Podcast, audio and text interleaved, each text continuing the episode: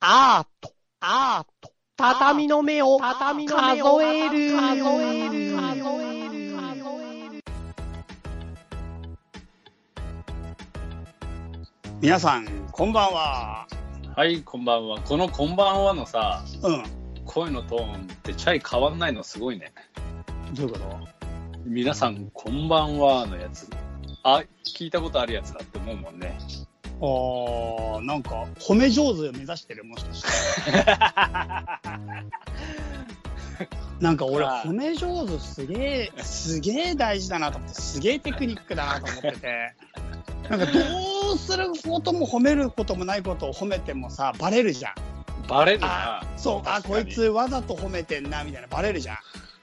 うん、バレるバレる。てでか、かとそうんそれされた、された時にわかるって感じだよね。そうそうされた時に、ううんわーこいつなんかわざと褒めに入ってんなって思うし思うからなんかうんある程度相手も納得できなきゃいけないじゃん褒める時って、ああ、そうだね。そうだね。ううんん、そうだね。うん。相手もある程度自覚があるでもさ自覚がありすぎるとさなんか相手が例えば褒められようとしてるとかちょっと自分の方がなんかなんていうのかな図に乗ってる時に褒めちゃうとさなんかもう有頂天になっちゃってやりづらくなるじゃんやりづらくなる。なるでしょやれ、めっちゃ。だからめっちゃなるよ俺テクニックって超難しくてなんか相手が特に一番得意なやつを褒めちゃうとやばくなる話が長あくなったあり。ストーリーなんかもうレジェンド始まっちゃうんだよねレジェンドトークあー始まっちゃうね。そうだからそこは触れちゃいけないでもなんかどうでもいいこと褒めると相手に響かないあそうっすかみたいななんかそんなこと考えてないっすねってなっちゃうからうん。なんかもう褒めに褒めとしてまず機能しないなるほど。確だかからほ褒めって超絶妙なやつ褒めなきゃいけないんだよね。に。なるほど。確かに。うん俺ね、うん俺ね、うん確かに言われてみれば、うんあ時にもよるんだけど、うん。 自分のスイッチが入ると、全部褒め出すみたいなところあ るから、何それ何それ何何どういうこともうなん、なんていうの、世の中がジブリみたいな感じっていうの。ジブリに出てきそうなやつみたいになるからさ。ジブリでも蛍の墓とかも出てくるからね。ああ、それ褒めてなさそうだね、ホタルの花って。 どこもジブリがバラななんんかかジブリが別にバラ色の代名詞ではないから。ホタルの墓の褒めシーンなさそうだね。いや多分しんみり褒めるんじゃない。なんだろう、節子をなんだろうね。 もう悲しい思いが、お悲しいシーンしか思い浮かばなくて、思い浮かばない思い浮かばないわ思い浮かばない。全然悲しかった、今。まあまあ、そんなわけで、あの、えっ、と、今日さ、持続化給付金を申請して、はいはいはいはい。でもう、俺さ、ああいう、なんだ、あの、書書類とかさ、うん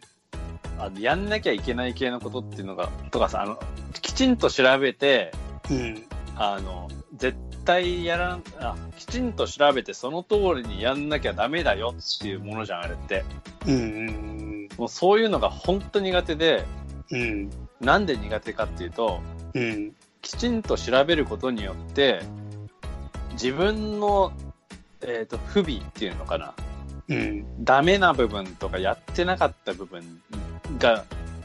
明らかになってうんはいダメダメ残念でしたみたいな風になるのがすごいこう嫌で。うんそれであれできないんだよねきちんとできないそのあれってやっさぱ、うん、否定されるのは嫌だってこいやあとねあうん否定されるのが嫌だ否定されるの嫌だしとうんああのなんかさこっちはさ必死にこう一応やるわけじゃんその、うんうんああなんとかなんないかなとかさ100万円100万円とか持ってやるわけじゃんうんでそれをはい残念でしたみたいな感じでこう拒否されるわけじゃんはい残念、ブブーみたいなもうあのあの感じがすごい耐えられないの俺その拒否された瞬歌間川君ででもさ失敗は耐えられるキャラでしょえ失敗超嫌だよ俺あ例えば作品とかすごい頑張って作るじゃんうんですっごいつく頑張って作ったけどさでもやっぱりうまくいかない時あるじゃんうんなんかここれはうまくいかんなないに時間いやこんなに時間かけてやったのにあーやっぱこれなしだあーもうダメだみたいな時ないああそれはあるなでもそれ受け入れられないとさ作家業続けられなくないでもあれは失失ぱい玉持ってないかもしれないもしかしたらそう今言われてみてだけどうんなんかあれは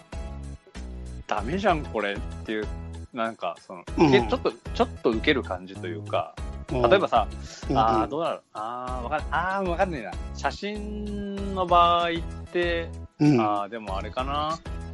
頑張って撮影したフィルムが映ってなかったっていう失敗は多分結構失敗かもしれないけ どそれは耐えらんね え。それは全然耐えらんねえよ。ああそういうことは確かにそういう機械的トラブルの失敗はあるかも存在するかもしれないけど作品がダ作だった場合にうん。うんうんは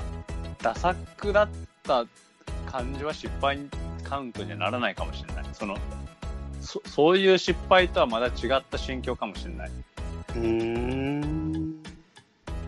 ダ作だった場合はうん。ダ作って気づけてよかったっていう安安心感というかうん。ダ作って気づけた分俺はそれより先にいるって感じとか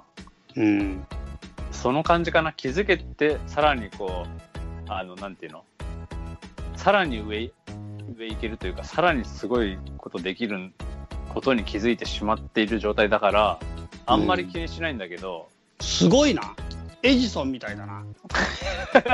褒め上手じゃん成功へまた近づいてしまったみたいな感じになってんな。あーあーまあ、まあ言ってみりゃねね練馬のエジソンって言われてるからね近所で、マジネリソン。うん、ネリスはネリソン・マンデラ。違う人じゃんそれも その場合他人だからそっか、そうなんだ。なんかいや、俺それさ、自分の中で結構失敗受け入れるのがすっごい無理な人でもともと。あ失敗するとうわーってなってもうやだってなるんだよねいや俺もなるよそれはそれはなるよすっげーなるんだけどうちの奥さんはその失敗を受け入れられる人なんだよねああどういうことどういうことだから本当に何日もかけて何日もかけてなんか作ってたものが、やっぱりうんたった一つのなんかのミスによって、ああダメだボツだってなるあ時に瞬間があるってことよね。うんあーダメだってなった時にそれがもうそれは破棄してまたゼロから同じことができるみたいな。ああ、そその時の心境ってさ、どういう心境なのかいやわかんないけどでもやっぱりやっぱりそれなりになんか一瞬虚無感みたいになると思うしなんかそれなりにちょこ心リセットするのはたまに必要な時あるっぽいけどな。うんうんうんでもなんか俺あれで立ち直ってもう一回同じことするの俺結構無理なんだよね俺がうん。そうか。で俺それがすごいなと思っててうん。でなんか芸術家ってそういうメンタル強えなと思って要するになんかさ成果が出ままず成果以前にさ自分の中で完成できるかできないかの時にさ完成品の裏にさ完成してない多くの試みやまあ試みであればまだいいけどそれもそもそそれこそ成功させたかったけど成功できなかった失敗した作品があるわけやん。まあ、打作の山だよね。そうそういったものをなんかちゃんと自分の中でプロセスとして受け入れてなんか存続し続けられるまた続けられるってすげえなと思ってなるほど。それにめちゃくちゃ尊敬しててで俺もなんかそういった体制がちょっとできできてきたなって最近思うんだよね。あ、できてきたうん、自分もだからそういうのおにーなんかだんだん慣れなんかそういうメンタルをも俺も持ちたいなって思ってて。うんうんうんだからなんか俺も仕事の書類とかもめっちゃここ最近もめっちゃ作ってて、うんすげえ頑張って頼まれてもねえのにいろんなパターンを用意してうんうん。でその中で1個だけのパターンが採用された後残りのパターン全部ボツになるけど今までだったら俺結構そういうの嫌だったんだけど、まあ、なんそかのもうボ、ボ、ボツの分どうしてくれるんじゃ、みたいそうそうそうそうまあでもこっちは勝手にやってるからしょうがないんだけど、な。まあ、でもそういうのすごい今まで思ってたんだけどうんうん。最近ではなんかもうなんかすげえ一生懸命準備したのに丸ごとボツみたいなの結構あるんだよねへえ、丸ごとすごいね。丸ごと全部ボツみたいなのもあってうんうんうん。そういうのはだからなんか今までだったらかなり無理だったけど最近は前より耐えられるようになってきたっていうかうんうんうんうんうんうん、まあなんか使わないケースもあるよね確かにねみたいな感じにちょっとなってきたなと思うんだよねおおなるほどそそうかそうかうなんかうちの家訓がさその家訓の第三がさ不屈ってやつは1回で成功するとは限らないみたいな何度もやってみようっていうのがうちの家訓なんだけどはんはんはんはんはんはそれを体得するために僕も意識はしてて1回で成功しないし失敗とかなんかむ報われないことを受け入れよんああそうそうそうそうそれ俺でさう、ちょっとまあ、自分で自分の作った家訓守ろうとするのすごいなっていうのはあるんだけどあ の家訓だからねあんな守んなくてもいいじゃん別にだってい本気出したら家訓家訓だからそのためこれを守る家にしたいんだその努力がすげえけどなそれ頑張ってる褒め上手かあそうそう褒め上手 俺はねだから練馬の褒め上手って言われてる褒めそんだ褒めそん褒め ネリソンじゃないんだ 姉さんじゃねネリ褒めじゃないの褒めそんの損どっから来たか分かんないけどもはや褒めて損するタイプなんだっけあのあそう失敗って言葉をうんいかに使わないで失敗っていう考え方をするかみたいなのをちょっとなんかこう悩んでてなんかさそのよくさ失敗してもいいよとかさあの、失敗を受け入れるとかさうんその時の失敗っていう言葉に対するマイナスイメージの方がすげえなって思っててうんうんなぜそこでまずその失敗っていう単語をそこで使ってしまうのかみたいなさうんところがちょっとそれってそのなんだ、えーうまくいかなくてダメな感じっていうのを前提にもうすでに含んじゃってるじゃんからの克服みたいなさ、うんそもしそも、うんそのネガティブなやつ俺いらないっていうか欲し傷つきたくないじゃんそんなうんだからそこの部分のネガティブいらないなと思っててだからあれでしょ失敗などとなくてさまたうまくいかない方法を発見してしまったのだっていうネリソンでしょそうあれなんだけどネルソンなんだけどさ、それ、うんあれひと一言で言うのないじゃんああのネル言ソン葉じゃんあの感じネルでソンそれがネ誰ルソがンだよね誰が分かってくれる それだって またネルソンだよって言ったって誰も分かってくれないじゃんそのだからあのその感じを一言で分かる単語をなんとかしてほしいんだよねもっと使いやすいやつうん長ったらしくないやつがあれがねえなって思ってさだから心の中でさその失敗っていう2文字が、うんデバカラデハイカのと辞書に失敗というものじゃないってやつか違うんだよありまくるんだよなで1ペもージ字と1個してぐらはいだよ削除したいじゃん字としては削除したいわけじゃん失敗っていう字はそう削除したいんだけどうん何人かこううまくいかないことがある時例えば今日も持続化給付金のでさ、うんあの何回もこうあれね俺あれって申請自体はすげえ簡単なはずなの、あそうなの必要そう必要なもん揃えたらポンでポンで出せるからうんめちゃくちゃハードルは下がってるはずなんだけどうん俺はあれをやるのになんかなんだかんだ1ヶ月以上かかってんのうんうんでそれもやらなきゃやらなきゃとあの失敗したくないハードルがすごい高いからうん1日1手打つみたいなさうんチェスの達人みたいな感じになってるの達人ってそんなにゆっくりやってんのよくなんかあ将の棋とかってさ時間バーって測ってるのにチェスの達人1日1手ずつやってんのいやほら刑務所の中でよくやってんじゃん 達人刑務所にいんのいやいやいやなんかほら いやなんかもう全然俺と生きてる世界観違いすぎてビビるわ一世界一の達人できるしそれみんながみんないるわけじゃないだろうけどさ 全然わかんないわなんかあんじゃんほら刑務所であの図書図書係がさ本を交換しに来てさあの本本を借りるとその中にチェスの手が書いてあってうんそそれの次の手を考えて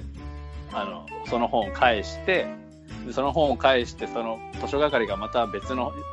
回ってきたあの他のやつが借りてでそいつがその書いてきた次の手を見てさらに考えてまた次の手を書いて返すみたいなさあんじゃんよく刑務所のやつ。もうこの刑務所行ったことないしな。うん、 俺もねえんだけどさ。でもそういう、そんな感じ。どんな感じかもわかんないけど全然わかんねえ。全然わかんねとにかく嫌なのよ。失敗が。え。はだからなんかあの、言葉なんとかなんないかなって思って。い。うん。失敗の変わるやつね。うんうんうん。なるほどね。まあでそもうそ失う敗はないということですか。ね。この世から消えりゃいいのにね、その言葉の失敗ってね。うん本当にでも言葉憎たらしいわでも何の言葉を選ぶかは本当に大事だな。うん。うん、自分が何の言葉を選んで何の言葉をなんかそこのその現象に当てはめていくかっていうのはそれこそ歌川君が大好きな関東あ、俺大嫌いだよ、あれ。あマジうん関東のさあの感性と五性の話あのとこでさ感性っていうものがさ自分の中でさ分かる時に五性五性によってそれが分かるみたいな話あるじゃんあ。うん。あの五性のところって俺はもう明確に言葉言葉だと思うんだよねうんうんうんうんうん結局それに言葉を与えた時にはっきり自分の中でそれをと捉えることができるなんか人間は俺絶対に言葉だと思っててうんうんなんかやっぱり黄緑っていう言葉を知らなかったら黄緑は永遠になくてその人がいくら感性の中で黄緑を見てても永遠にそれが緑だと思ってれば緑っていうふうに言うと思うんだよね。うんうんうんうんまあ言っちゃうよね普通にねそうだから結局き緑と黄色の間のこの黄緑を緑じゃなくて黄緑っていう風に認識するために五性が把握するためには必ず黄緑と言葉が必要だと思っていてうんうんうん感性だけでそれが黄緑っぽいなーって思ったとしても絶対捉えられないはずなんだよね。うんうんうんだからその時に自分が何の言葉を持ってるかっていうのがまさに世界の見方そのものだなと思ってて。うんうんうんだから自分の人生に起こってくる起こった現象とか自分が感じたことに何の言葉を当てはめるかっていうことがこれ超重要だなと思ってるうんまあそうだよねだから例えば歌川君が、うん、失敗したことに対して失敗という言葉を当てないっていう意思はなんかすげえ大事なことでうんうんうんうんこれは多分本当に失敗って言葉をあえてもう放棄してそこにこれはネリソンだなって言えばもうもう解決するわけだよまたネリソンだよあーなんかどうネルネリソンの語源を忘れちゃった時だしかもネリソンって音的に損した感出るよねあんまりなんかポジティブな感じしないよね寝るだけねって損したとかそうだねネリソンさ徹夜ネでリソあンのすごい広告代理店の人が使えそうだよねネリソンだこれねじゃないですかみたいなネリソンだって すっげえネガティブになったもうちょっとなんかいいのないかな。わかりやすいやつ。なるべくね、通じやすいやつ。わかりやすくて。いけてるやつ、それで。まあでも確かにすげえ大事な話だなと思いましたよなるほどね。そうか、そうか。はいなんか付け足したいことありましたかいや、えっ、とね、ういやって、いやってなんで言ってしまったのかわかんないけど、なんか、いやなんか今言い言いたかったことあったっぽかったから ああ、いやいや、あのーまあ、そこから例えばさ、言語の、えーと限界みたいなのをやっていくのが、うん関関東の以降、その言語論的なのとか、うんアプローチとかが出てくんだろうけど、ただ俺さ、そこら辺でいつも思うのはさ、その、うん思考というか、うんえー、と、言葉を、うんちょ、ちょっとこれ、思った以上に長くなっちゃうんだけど、言葉を持たない人は、うんどうするのかっていうところでどのくらい考えられてんだろうなって思って言葉を持たない人ってどういうことを想定してるえっとねなんかねうんえっとね、まあ言語障害かうん例えば狼に育てられた少女とか、うんあとねなんかのねなんかのねえっとなんかの本で読んだんだけどえっと言葉を生まれてから話さない話したことがない人うんっていうのがいてその人が論理的思考をするのかどうかみたいなやつで、うん。えっ、と、分析したケースがあって、うん。で、それはまあ結論的に言えば論理的思考はしているっていうことになるんだけど、うん。えっ、と、言葉を持たない人は世界を知らないのかってなった時に、うん。感覚としてはそうではない気がするって直感的に思うんだと思うんだようん。逆のアプローチで言ったら。うん。ってなった時に俺らはじゃあどうやって世界を認識するのかっていうのが確かに言葉だけではない方法があるとすればじゃあ何だろうってさそこは分かんないんだけど多分言葉チャイのチャイの言ってること俺もすげえ賛成なんだけどどうしても言葉がない人のパターンで疑問が出てしまうなって思ってでしかもチャイが言っている言葉で世界を認識する方法ってそれに、によって世界が存在していくっていう方法って、うんえ。ーえーと言葉を持つ者同士で世界が多分存在していくんだと思うんだよ。うん。うん。言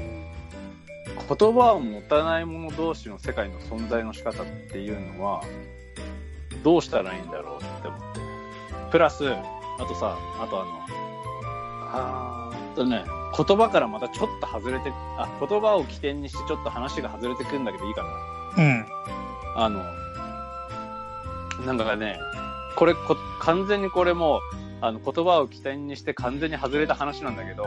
あの、うちの子供が今2歳半ぐらいでうん。だんだんこう会話を組み立てられるようになってきてるの。うん。で会話のやり取りとあの単語のつなげ方っていうの3つぐらいの単語をつなげるんだよね。たうん。例えば、えーと「私はそれはいらない」とか「私もそっちへ行く」とかうん。 「今日今日は楽しかった」とかそうのん。なんとなくこう A か B かじゃない感じっていうのうん。をもう言葉言語を使えるようになってきてうん。でそれ以前っていうのはそのもっと言語がたどたどしいし、うん。さらにそれ以前っていうのはそのある一つの対象を指してその対象が何であるかっていう指し示すことしかできなかったんだよね。うん。石を見て石っていうとかうん。コップを見てコップっていうその対象と対象の名称を言うっていうところが一番言葉のスタートだったんだけど、うん。えっ、とね、えっ、とねな、なんでこの話になったかっていうとさ、その言葉の習得に伴って、えっ、と、俺が子供に対して感じる自我のあり方みたいなやつが、うん。だんだん変わってきてるなって思って、うん。なんか言葉がない時に、あの、子供を前に接してる時は、なんかね、ここに過去を持たない自我があるっていう驚きがすごかったの。うん。俺らってさあのある程度こう人と出会う時ってさすでに過去を持ってる人間たちと出会うじうん。ゃん。で過去を持たない人間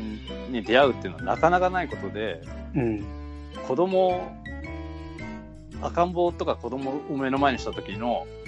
でコミュニケーション取ってる時にうん。このコミュニケーション取ってる相手は過去を持たないんだっていうのがすげえなって思ったの。うん。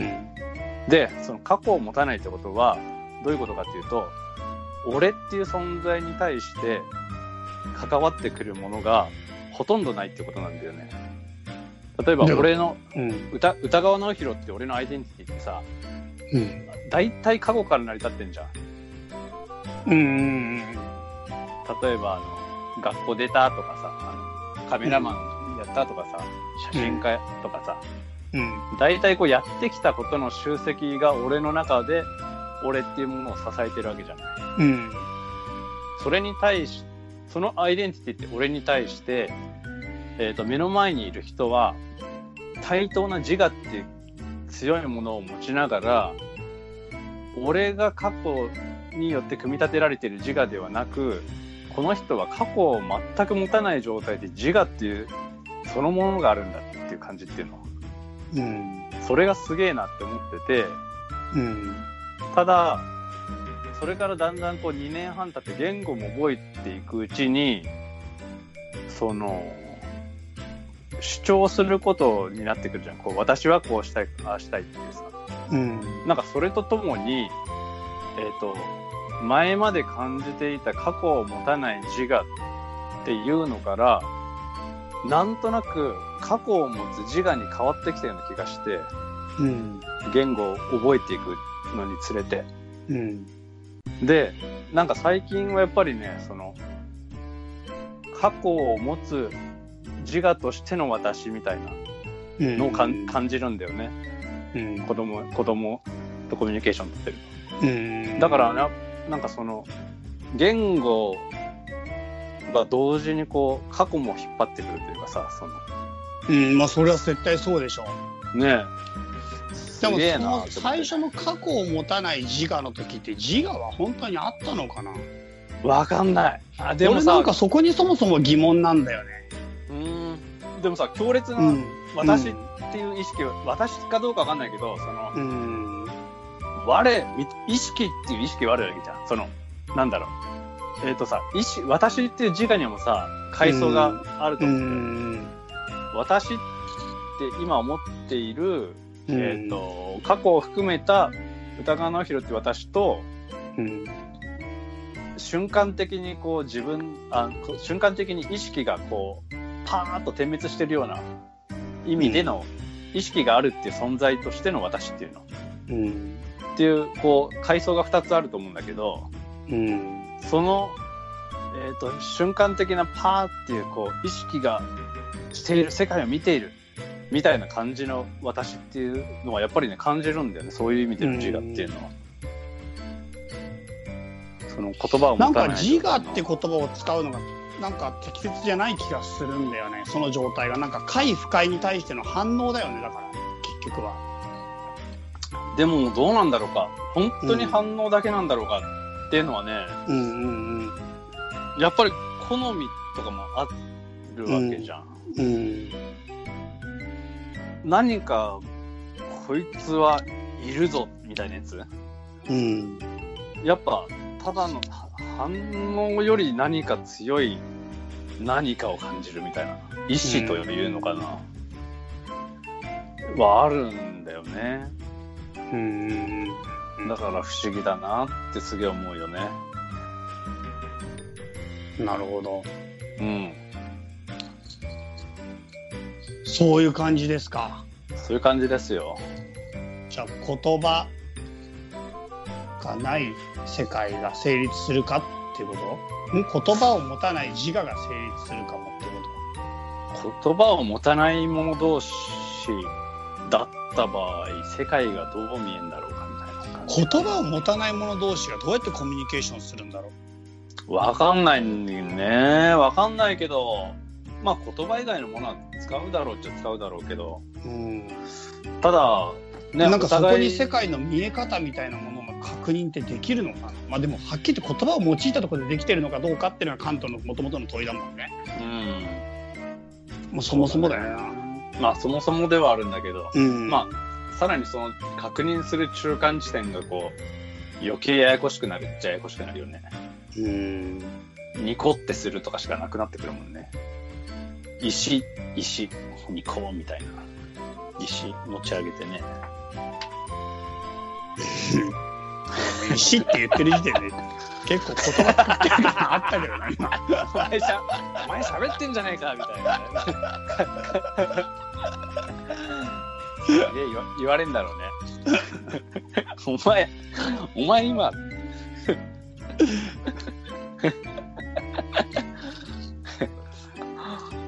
はいまあそそんな感じですかねはい、はいそんな感じですということで今日は言葉を持たない歌川直弘となんかなんだっけそういう村上春樹の小説ありそうだよねこと ああそのうちやると思うようん言葉を持たない歌川直弘と言葉を持つ歌川直弘のなんとかみたい な全部全部俺じゃねえかよそうそう。そうだな、ネルソンにまつわる話でした。うんはいはい。というわけで、またじゃあ皆さん、またそのうち会いましょう。さよなら。さよならさよなら。この番組は、たびたびプロジェクトと、邪魔会議の提供でお送りしたんだからね。